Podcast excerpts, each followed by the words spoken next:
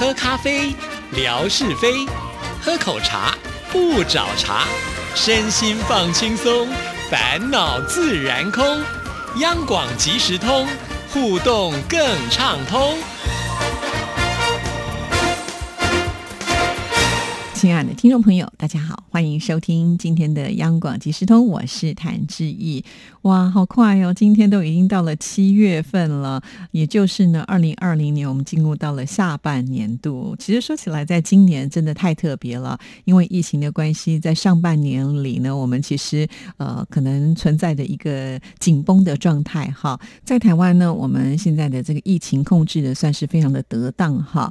不过呢，在全世界还有很多的国家他呢，现在都还在头痛当中哈，所以我们也不适合呢在暑假期间出。去旅游，以前总是会呢，趁着小朋友放假的时候，家长呢会带着孩子出去走走哈。呃，那今年呢，因为小朋友尤其是中小学哈，受到疫情的影响，就延后开课了。在台湾呢，既然是延后开课两个礼拜，那就要在七月份的前两个礼拜把它补回来啊。所以我们现在的中小学生呢是还没有放暑假的啊。倒是不知知道我们听众朋友的所在地是采取什么样一个方式啊？因为我知道之前有些听。听众朋友会说，呃，小朋友呢不能到学校去上课，是透过呃，就是这个视频的方式，呃，远距教学的方式来做学习。那这样子呢，是不是就可以准时的在七月份放暑假呢？哈，也欢迎听众朋友来跟志毅分享。那也有听众朋友问志毅，呃，说暑假期间会不会去哪里玩？那目前为止呢，我还没有什么计划哈，因为我们的小朋友呢，在暑假的时候还会有一些暑修的课程哈，所以还是得要避开来。哎呀，挺麻烦的哈，但是也没办法啊，因为毕竟呢，就是我们还是以小孩子的学习为重点哈，总不能呃只有安排了出去玩却落了功课，这样也说不过去嘛哈。当然，我有去哪里玩，听众朋友一定。会知道，因为我一定会分享的嘛。哦，好，那在今天的节目里呢，要来跟听众朋友回信了。首先呢，要来看的就是我们安徽的听众朋友男主的来信哈。我真的没有想到，我的音乐记事本这个单元的回响是如此的大，几乎呢，呃，听众朋友写来的信件大概也都会提到这个单元啊，所以让我觉得很有成就感。谢谢大家。好，男主呢，在这封信里面就提到听音乐记事本有感。志毅姐见信安好，听完小虎队的专场，感触特别的深，也特别的喜欢这一集的音乐记事本的节目。苏芮的《就干康 Baby》，还有动力火车的《当忠孝东路走九遍》，张雨生的《大海》，都曾经陪伴我们青春，深深留住了脑海里。听完那几集，心里面就默念着记事本一定会出一集小虎队的专场吧。因为八零年代末、九零年代初，小虎队在大陆也是红极一时，青春阳光的外形、活力四射的舞蹈以及淳朴励志的歌曲，红遍了全亚洲及所有华人世界。当年小虎队的专辑封面上，彩色的队徽标志，一只可爱的卡通老虎的形象，让人有耳目一新的感觉和一丝青春动感。三只青春阳光、健康有型的小虎，带给当时还是年少的我们太多美好的回忆。就连给他们作词作曲的几位老师，包括像是陈乐融、陈大力、陈秀楠、陈志远、李子恒几位，都非常的印象深刻。一九九一年，小虎队首次来到大陆参加了赈灾义演，北京站。台湾的艺人林峰有出来介绍小虎队，乖乖虎苏有朋有开玩笑的说：“北京女孩讲话好好听啊！”没有想到若干年后，小虎队中的吴奇隆也和大陆的演员刘诗诗因为戏剧结缘而结婚。青苹果乐园、红蜻蜓、蝴蝶飞啊，爱星星的约会，爱我就跟我走。新年快乐，祝你一路顺风。这些小虎队的经典歌曲，当时上中学的我们都会哼唱个几首。之后的小虎队解散，记得刚刚开始学会追星的我们，也是感伤了好长一段时间。后来小虎队单飞，吴奇隆的《蓦然回首》，苏有朋的《珍惜》，自己也都有买过。九零年代初，在内地的四大天王还没有红火起来，当时小虎队在内地的中学生中是人气红火的不得了。当时火到市面上的小虎队的正版磁带都很难买得到，只能去买盗版的磁带。小虎队的爱和星星的约会，在县城或者是小镇的大街小巷都会有循环播放。当时的学生作业本可能是为了提升销量，本子的封面都会印上小虎队的照片，自己的房间里面也会贴上几张小虎队的海报，甚至在同学中间也会讨论哪只小虎长得更帅。吴奇隆的《祝你一路顺风》更是学校毕业季校园广播站的必放歌曲。在那毕业临别之际，这首歌的歌词提到：“当你踏上月台，从此一个人走，我只能深深地祝福你，最亲爱的朋友，祝你一路顺风。”很能够表达出对同窗好友的不舍和满怀祝福之情。今天正好听到自己在音乐 MIT 关佑兄有播放我点播小虎队的爱，哈哈，下次再聊吧。祝福志毅姐和所有的听众朋友，疫情间要注意防护，平安。快乐听友。安徽男主写于二零二零年六月十九号，真的非常的感谢男主啊！从他这样子的一个记录就可以看得出来，他真的没有落下志毅所主持的任何一集的节目，我如数家珍，太感动了！谢谢男主写来这一封信啊！我相信呢，在念这封信的过程当中，听众朋友又跟着掉进了当年的回忆里啊！因为毕竟小虎队是这么多听众朋友的喜爱。其实志毅呢。从事广播工作以来，有大半的时间都是在介绍流行音乐。我常常在想啊，就是一个歌手如果有一首代表的歌曲，就是相当的成功了，真的很不容易啊。其实我介绍了更多，常常是发了一张专辑之后呢，就可能销声匿迹了。你能说他唱的不好吗？也未必哈。所以在这个行业呢，你要做到一个顶尖跟优秀，除了自己本身的实力之外，我们不可否认呢，必须天时。地利人和，就是当一切的机缘都碰上了之后呢，他就有机会能够发光发热啊。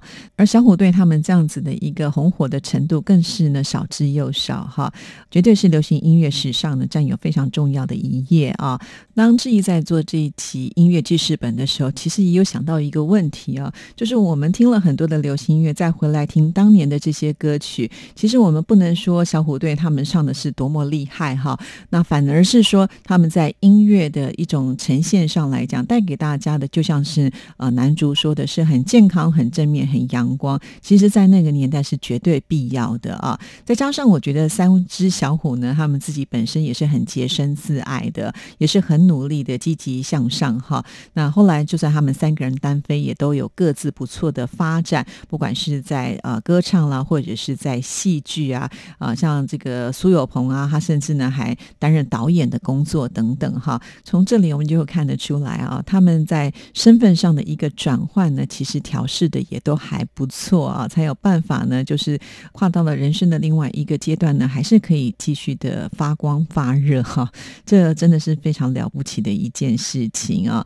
即使呢，当年在听这些音乐的少男少女，现在可能都已经为人父母了，可是还是会依旧的这么的喜欢他们。其实你会知道，那样子的一种表现呢，它是有延续性。的真的很不容易啊，所以好的音乐、优秀的艺人，他的影响真的是非常的大，而且是非常的久远哦。好，真的是很开心，我们听众朋友都这么喜欢这个节目哦。我觉得我自己也因为这样子呢，受到了很多的鼓舞、感动啊。谢谢大家。好，那我们继续呢，再来看下一封信件。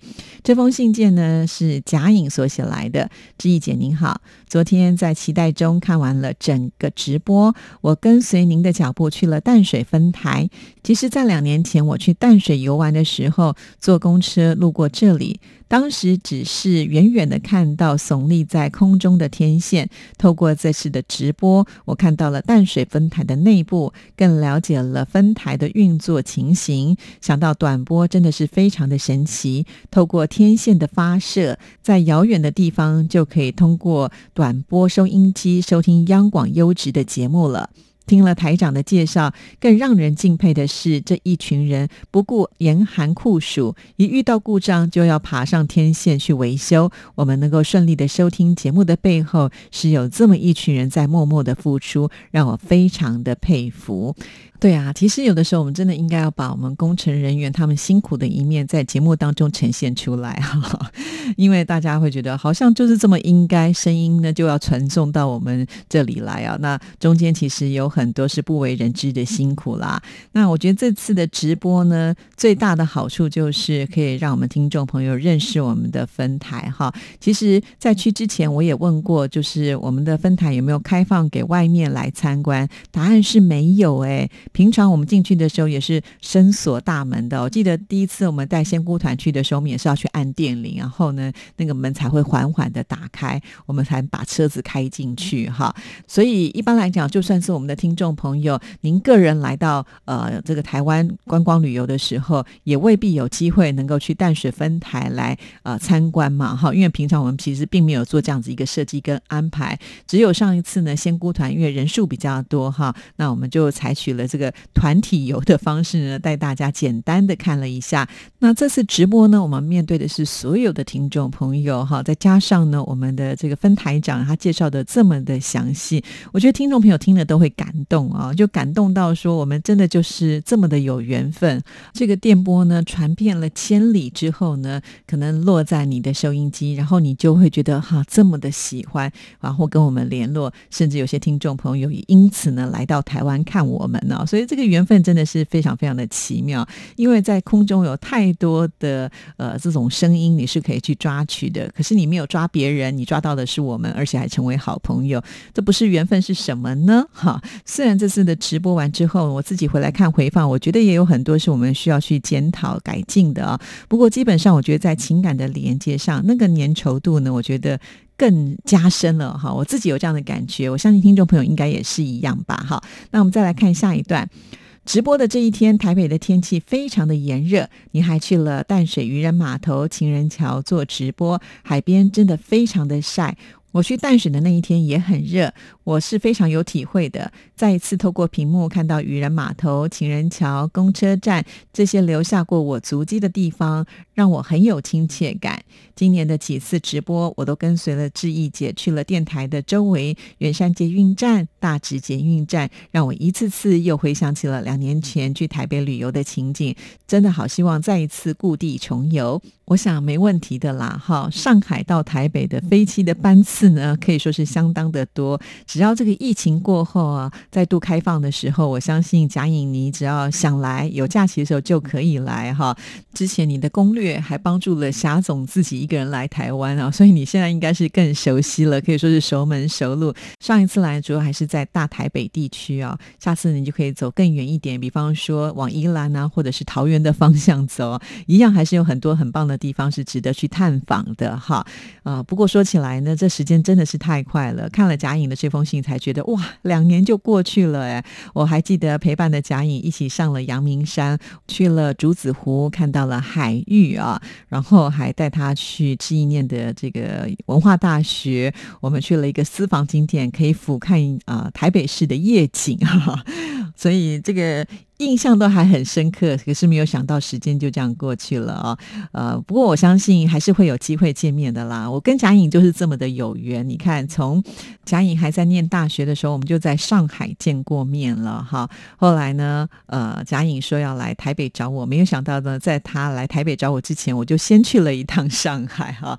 在一个月之内，我们又见面了两次，直到上次呢，我们一起同游呃这个四川啊，跟霞总一起玩，我就觉得真。真的留下好多美好的回忆哦。其实我在做节目的时候，从来也没有想过有一位听众朋友他会跟志毅同天生日哦。所以这个不是缘分是什么呢？真的是太奇妙了啊！非常的谢谢嘉颖你写来这封信件哈，在这里呢也要来再祝福一次我们的嘉颖生日快乐哈，因为两天前才生日嘛。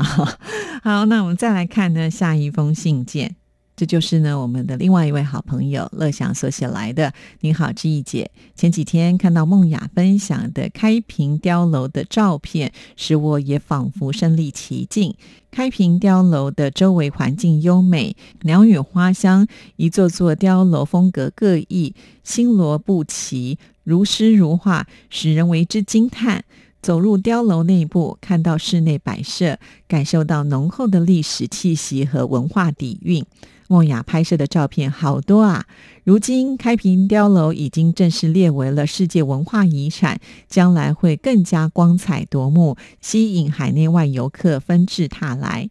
还有天马大哥分享了上海杨浦图书馆新馆，是根据旧上海图书馆改建的啊，金碧辉煌，雕梁画栋，宛如一座华丽的宫殿。